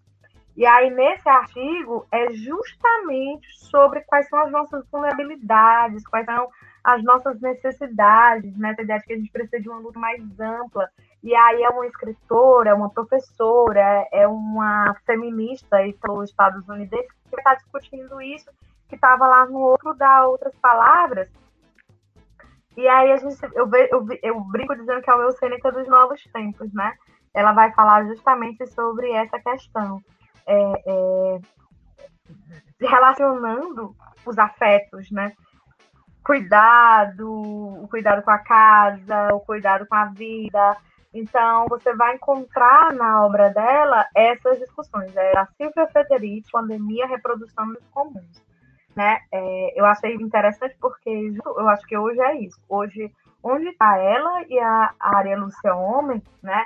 que vai fazer essas discussões sobre Clarice, amor parental, solitude, solidão, são a, elas se complementam esses meus estoicos e epicuristas de antes com essas discussões psicológicas uh, é, do agora. Né? Então, é, a Maria Lúcia Homem com essa discussão da solidão e da solitude, né, lá na Casa do Saber, e esse artigo da Silvia Federici. Eu acho que eles estão, a, a, eles fecham, né? Vamos ler os estoicos, vamos ler os epicuristas, vamos ler como isso a gente pode traduzir essas discussões no agora. Então, é, há uma complementaridade, porque a gente precisa estar bem para fazer esse levante, né? Para saber quem nós somos, estar bem consigo mesmo. Mas é isso, gente. Hoje eu, eu iniciei e vou fechar com existencialismo do começo ao fim. É, essa literatura estoica, epicurista, né? É, eu também gosto muito de fazer epiteto, né? Tem alguns desses autores aqui também que, que eu também, é, de vez em quando, eu estou fazendo uma leitura, não somente eles, né? Também da filosofia oriental, Confúcio, né? Musashi também, né? Que é o samurai, e filosofia indiana, filosofia chinesa também, que são filosofias que, que que, eu tenho observado que eles trabalham dentro desse aspecto da, da evolução individual, né, também, né, da evolução mental, sujeito. Mas eu também trago junto sempre a, aquele debate coletivo, né, essa ideia de evolução, é, desenvolvimento, né, que, que sujeito. Mas eu, o que eu queria indicar aqui é, eram dois fios, duas séries, né, duas séries, é, uma longa que é que é uma curta, né? Uma série curta que é uma série baseada no, no série baseada no, no, no, livro do Manifesto, que é justamente Marx, Marx El Vuelto, né? Que é uma série argentina é, baseada no Manifesto Comunista. E, inclusive o Marx, o Marx chega lá no barzinho, cheio de trabalhador e começa a falar o manifesto, discutir com os trabalhadores, é interessante. O outro é o, o Homem do Alto do Castelo, né? Para pensar um pouco sobre essas provocações que, que eu fiz aqui em torno desse debate, né? Sobre essa relação do Reich e do, da democracia liberal, né? O que, é que temos de diferente, de fato, nessa, nesse, nesse enfrentamento. Né? E assim, penso que é preciso é, essas reflexões, Claro, a gente precisa também descansar a mente, também não é pressão para. A gente tem que estar lendo para poder entender o mundo, né, de forma alguma. A gente está fazendo isso aqui de gaiato, dizendo que vocês têm que ler, que a gente gosta, a gente faz isso, né? Mas claro que perfeitamente com Metido. Isso, perfeito. São os metidos e metidas. É, mas a gente sabe que é o momento que a gente tem que estar tranquilo, tem que ter a mente em paz, isso é muito mais importante do que qualquer pressão para ter que ler, para aprender as coisas, né? Mas se, quis, mas se tiver o um tempinho e quiser entender, é bom, né? É bom fazer essas, abraçar um pouco essas sugestões. É, ainda mais agora, nesse momento que a gente vive, como eu falei no começo, um momento em que a, precari a precariedade da vida é cada vez mais, mais de forma clara, né, mais evidente para a gente. A gente percebe que a crise da pandemia ela, ela apenas tornou mais intenso mais, mais claro a gente perceber a crise do capital, né, o ataque à classe trabalhadora, o ataque a, a o, o, racismo né, e muitas outras lógicas desse modelo de sociedade. E que eu estou toda hora fazendo uma pergunta: será que a gente vai sair mesmo? É, será que nós iremos sair mesmo de sociedade melhor do que, do que éramos? Né? Então, eu acho que é interessante esse debate agora baseado numa fala de Raquel também que me chama a atenção, né? porque a gente falou de vários elementos. A gente está falando de um aspecto do, do que está acontecendo, do tempo do agora, né? E, e, esse tempo do agora que a gente está falando, a gente está vendo contexto de dor, de sofrimento da classe trabalhadora, da necessidade de organizar e pensar nesse futuro, porque o futuro dessa geração está sendo destruído agora, de fato. Né? Com essa desorganização trabalhadora, a noção de futuro ele fica apagada. Né? Mas perdendo esse referencial de futuro, que é o referencial que movimenta a sociedade.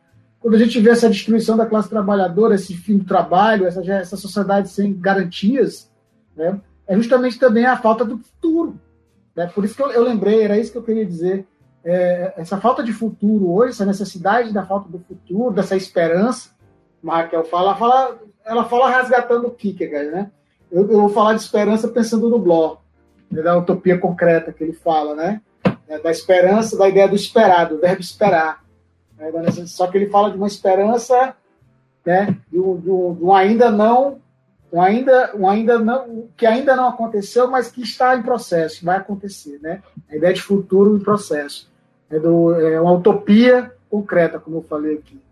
Então, gente, é, era isso que eu queria indicar, né? Pensando nessas relações que a gente falou de aqui, que apesar de serem obras filmes, vídeos, né? É, que tem um referencial epistêmico diferente. Né? Eu falei de Marx, tem um referencial epistemológico. A Débora citou outra autora que já segue um outro. Não, ela segue um referencial epistemológico de Marx, né? Que é a Rosa. Né? Raquel citou outros, que é um outro referencial, que inclusive são referenciais anti-epistêmicos, né? anti-hegemônicos, né? uma nova epistemologia. Né? Mas observe que todos eles dialogam nesses problemas contemporâneos que a gente está vivendo. O problema do presente, o problema do futuro, né? A gente está vivendo esse problema aqui que está presente, está tá urgindo, né? Toda hora. Então, as indicações são essas. Arrasou. É, eu, vou, eu vou tentar ir para uma outra indicação aqui, que foge um pouco dessas questões políticas, que são muito, muito importantes, mas que vão para um outro lugar, né? Que é o problema existencial e os problemas da física e os problemas dos universos paralelos e os problemas mais fundamentais de quem somos, para onde vim, para onde vamos, que é a minha série preferida dos últimos tempos, que é Dark. Gente, Dark é uma porrada na cabeça, é muito bom para um momento como esse nosso, para a gente se desligar da realidade e se concentrar muito, muito forte numa outra questão, que é o que a série propõe, né? Essa questão de como é que a gente lida com o espaço-tempo, como é que a gente entende é, essas noções de passado, de presente e de futuro. É uma série que, se a gente perder um segundo, se a gente piscar, a gente não está entendendo mais nada. Então, é, não estou propondo aqui uma fuga da, da realidade da pandemia, mas sabe, quando você encontra uma coisa que te absorve assim por inteiro, foi assim que eu me senti nessa série. Eu acho que vale muito a pena assistir isso, porque é uma forma da gente é, se repensar em outro contexto, sabe? E é uma narrativa extremamente envolvente se a gente não, não acompanha com intensidade, a gente não, não consegue entender, sabe? E claro que isso demanda um esforço assim, intelectual, mas é um esforço gostoso de se fazer, né? É uma série alemã, ela tem uma fotografia muito bonita, né? e como o nome propõe, o nome é Dark, ela retoma assim essa, essa cor escura, essa pegada de vários tempos, de várias é, épocas diferentes, porque tem muitas viagens no tempo, vocês não estou dando spoiler, isso aí é uma coisa já que todo mundo sabe, mas à medida que a série vai avançando, novos elementos vão surgindo e eles são muito surpreendentes, né? E aí eu já tive a felicidade de ver o final, lógico, porque eu maratonei forte ah, no final de semana que saiu, e a gente pensa assim, puta que pariu, tudo se encaixa, sabe? Sabe aquela série que não deixa ponta solta e que você termina chateado que terminou. Então, e ela não, não, não foge da filosofia exatamente porque ela mexe muito com questões ontológicas, né? Ela mexe com questões metafísicas muito sérias para o ser humano, né? É, de como a gente se entende como ser, o que, que é a morte, o que, que é o tempo, o que é a vida. São perguntas assim que atravessam a série o tempo todo, o tempo todo. Se você não se envolve com essas perguntas, você não viu a série direito, veja de novo. E, e isso, assim, eu acho fundamental quando a gente encontra um livro que faz isso com a gente. E por isso que eu gosto muito da literatura, quando ela traz esses elementos que ela não está expondo como filosófico, mas obviamente está dialogando com a filosofia. E Dark fez isso assim de maneira estanca. E eu sou bem, eu gosto muito de assim, eu sempre fui uma péssima aluna de física, óbvio, a física da escola era um terror. Mas eu gosto desses papos da física quântica, né? Desses papos da física pós-newtoniana, e por isso que eu gosto tanto da paralaxe do Zizek, que ela vem dos, dos modelos da física, e eu já fiz muitos estudos sobre a questão do tempo, e tudo nessa série é perfeito. A gente aprende muita coisa. Então, gente, vale a pena perder aí é, umas 24 horas direto, vocês assistem as três temporadas, porque é uma média de 8 horas por, por temporada, né? Então, essa é a minha dica. Perfeito, né? Eu acho que, que é, acho que Davi tá na minha lista também, não, não assisti ainda. É, tá na minha lista, assim como o Vicente também já tinha, já tinha colocado, tá na lista. E eu acho que para encerrar, né? Tem um. Só um, é, é, rapidinho, eu acho que tem uma coisa que, que, que eu gosto desde o tempo que eu começo a gostei, comecei a gostar, na verdade, de, de, de quadrinhos e tudo. Que é um quadrinho do Alan Moore chamado The Watchman. Então, para a gente fazer esse encerramento com o Watchman é interessantíssimo, porque é o seguinte, primeiro que, que, que ele, ele quebra né, com, essa, com essa temática do, do super-herói que às vezes enche né, o saco da gente, né? Então ele faz uma leitura do, do, do super-herói como aquele de, demasiadamente humano, né? E não que os outros sejam, acho que tem outras, tem várias histórias até de super-heróis conhecidos, como o próprio Batman, Superman, entre outros, que são histórias de, demasiadamente humanas, né? Mas no caso do Watchman, no, no o Alamo, ele, ele estraga a nossa mente, né? Ele explode na, na nossa cabeça quando ele, ele traz uma, um, uma graphic novel extremamente potente, né? que tem personagens extremamente é, é, é, reflexivos, né?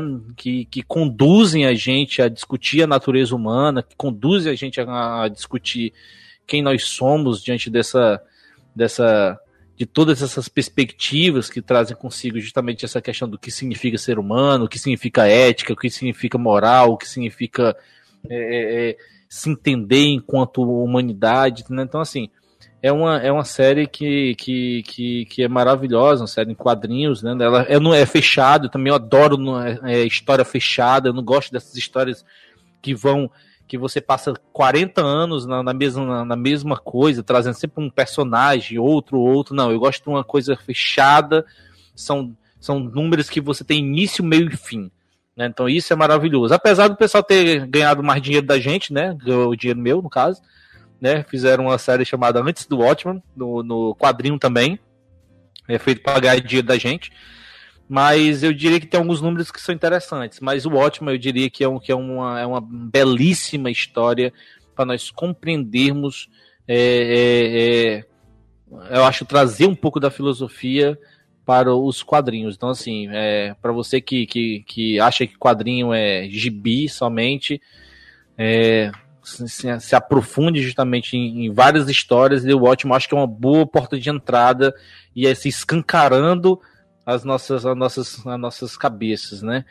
É, eu me lembro de um personagem, só para encerrar essa indicação, dentro tem um personagem chamado Dr. Manhattan, que eu acho interessantíssimo. Né? Na verdade, todos os personagens são, são interessantes. O comediante, o Rochá, o, o próprio Coruja, né?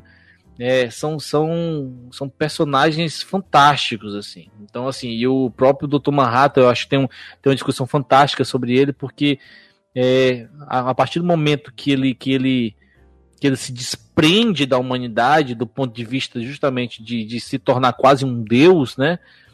Ele decide criar o seu próprio mundo, né? Que bela alegoria, né? Cosmogônica de criar novas vidas, né? Então ele decide criar um mundo para si. Então, isso, cara, isso é uma, isso é perfeito, né? Dentro da leitura como o Alan não coloca. Então fica a dica, o Watchman. Assista um filme também, o filme não é ruim, né? O filme é bom, é uma boa porta de entrada. Se você não não não é, é, leu o quadrinho, não teve acesso ao quadrinho, você pode começar pelo filme, depois ir no quadrinho. O, sempre, sempre a história do quadrinho é mais potente, logicamente, mas o filme não é ruim, o filme é bom, por sinal. Né? Tem a, a série também, né? Tem a série. O que, que tu achou da série? A série eu não assisti, né? por sinal tá na minha lista também, por N coisas, eu não tive oportunidade, né, da na série da HBO, né? Que ali ela se passa, parece, se eu acho, no período anterior, posterior, né, do, do dos fatos. É, eu tô até doido para assistir, né? Mas às vezes eu fico meio reticente de, de, de ir atrás. É, mas eu sei que, assim, sendo da HBO, tu sabe como é que é, né? A HBO, ela dificilmente erra, né? Então eu tô até, tô até doido assim pra depois é, baixar e tentar assistir os episódios. Diga, Vicente. eu nunca tinha lido a revista, não, né? Eu tinha assistido o filme primeiro. Assim que lançaram o filme, aí eu assisti, achei o filme, não conhecia, né? Quadrinhos. Aí eu achei uma história super interessante. Eu fiquei pensando onde é que surgiu isso. E aí depois é que eu fui, fui pesquisar, né? fui pesquisar. E, e, e, eu achei um filme inteligente, uma história, quadrinhos muito inteligente. Na verdade, tá, tem muitas, né, nesse gênero, né, gente? Sim, sim, sim. Não, eu poderia, a gente poderia depois, Vicente, até, a gente tem várias ideias. Uma das pautas poderia ser essa, porque, ó, é, Débora mostrou agora o Hellblazer aí, o, o, é, as histórias do John, John Constantine, caralho, meu irmão, lá, é muita coisa. Hellboy, é Watchman, Pantera Negra, eita, tem tanta coisa, é X-Men, não, é. e outra coisa, no, no próprio, no próprio mas, mas aí, as próprias histórias do mainstream do, do, dos quadrinhos, né? Mostra no vídeo. As próprias histórias do, do, do mainstream, do John Constantine, Hellblazer. É, no, no, nas próprias histórias do, do quadrinho, aquelas mainstream, tem histórias maravilhosas, cara. Tem, tem um arco de histórias chamado que eu, que eu até indico muito para quem gosta dos do super-heróis, da Liga e quer uma coisa diferente. Tem um arco de história chamado Crise de Identidade, cara, que para mim é um dos arcos mais perfeitos, cara, assim, né? De, é, é, uhum. assim, dentro da história desses personagens mainstream, né? Eu gosto muito de quadrinho. Eu proponho que a gente faça realmente uma edição sobre isso. Essa estante que vocês estão vendo aqui atrás, ela é só de, só de quadrinho. Só que o Luan costuma bagunçar. Luan, meu filho, né? 14 anos. E ele tirou daqui tanto o Monstro do Pântano quanto do ótimo. Só tá o Hellblazer aqui, só tá o, o John Constantine. Que a gente lê esse tipo de coisa antes de dormir junto. Coisa assim, que, que acalma o coração, entendeu? Isso aí eu não sei. Só coisa pra acalmar o coração, verdade. Né? No, no próprio ótimo. Mas o próprio ótimo, Débora, dá uma dica também, Vicente. Tem o que? É, tiveram a brilhante ideia, e eu achei brilhante, tá? Por que, que eu tô dizendo que eu achei brilhante? Porque eles animaram o quadrinho. Então é, se eu não me engano, The Watchmen Motion Graphic, alguma coisa assim, que é o quadrinho, o quadrinho todo, os desenhos do quadrinho, mas só que animados, né? Uma animação meio tosca, mas ele, ele pega toda a leitura do quadrinho, tá toda lá, então você vê os do, do, 10 a 12 números, 10 episódios, todo, todos os números do quadrinho no YouTube, você consegue, né? Então, dá uma procurada depois, você consegue ler praticamente todo o quadrinho assistindo. Né? É interessantíssimo, assim, é uma, é uma maravilhosa. É, é, os japoneses, eles são muito bons de desenho, animações, em mangás e também em desenhos animados, é, com essas reflexões filosóficas. Ó, o Cavaleiro do Zodíaco. Né? Lembra do Cavaleiro do Zodíaco? Tem negócio mais filosófico que aquele, o cara vai dar um golpe mortal, aí já vai, eu vou lhe dar um golpe, vou passar pela sua cabeça, vou cortar o pedaço do dedo, eu vou passar ali, vou chegar ali. Aí o cara, aí do outro lado, o cara, ele vem me dar um golpe, aí começa a fazer uma reflexão toda, passa dois episódios só nessa falando da luta. Mas tem reflexões. Samurai X. Samurai X, meu filho. Aqui ensinou que eu preciso de fazer isso. É muito bom Samurai X. E Samurai Black também. Já viu Samurai Black? Já. É, é, eu tô vendo. A gente, tem, a gente tem que ter um episódio que é só de animação japonesa, né? Ei, gente, a gente tem pauta pra mais de metro, né? Vocês aí falando de Samurai X, eu me lembrando do meu, que eu gostava. Inuyasha, do Kurosan. Olha, olha, olha. Olha o dia que vai desenterrar Raquel, meu Meu Deus do céu, né? Ó, gente, ó, é... acho que é isso, né? Gente, temos um programa. Fechado. Temos um programa. Temos um programa. Um programa. Então, Ei, espero que consigam ler, assistir, ou principalmente ficar vivo. Isso é o, isso é o, isso é, isso é o melhor. Né? Tchauzinho, gente. Até a próxima semana. Tchau a todo mundo. Boa noite, boa noite, bom dia, boa tarde. A hora que você estiver escutando isso. Até mais. Até mais meus colegas aqui, né, meus colegas de, de, de vídeo. Tu fala beijinho, beijinho, eu falo tchau, tchau. Como nas é, é isso aí. Beijinho, beijinho. Para todo mundo. Muito bom. É isso aí, galera.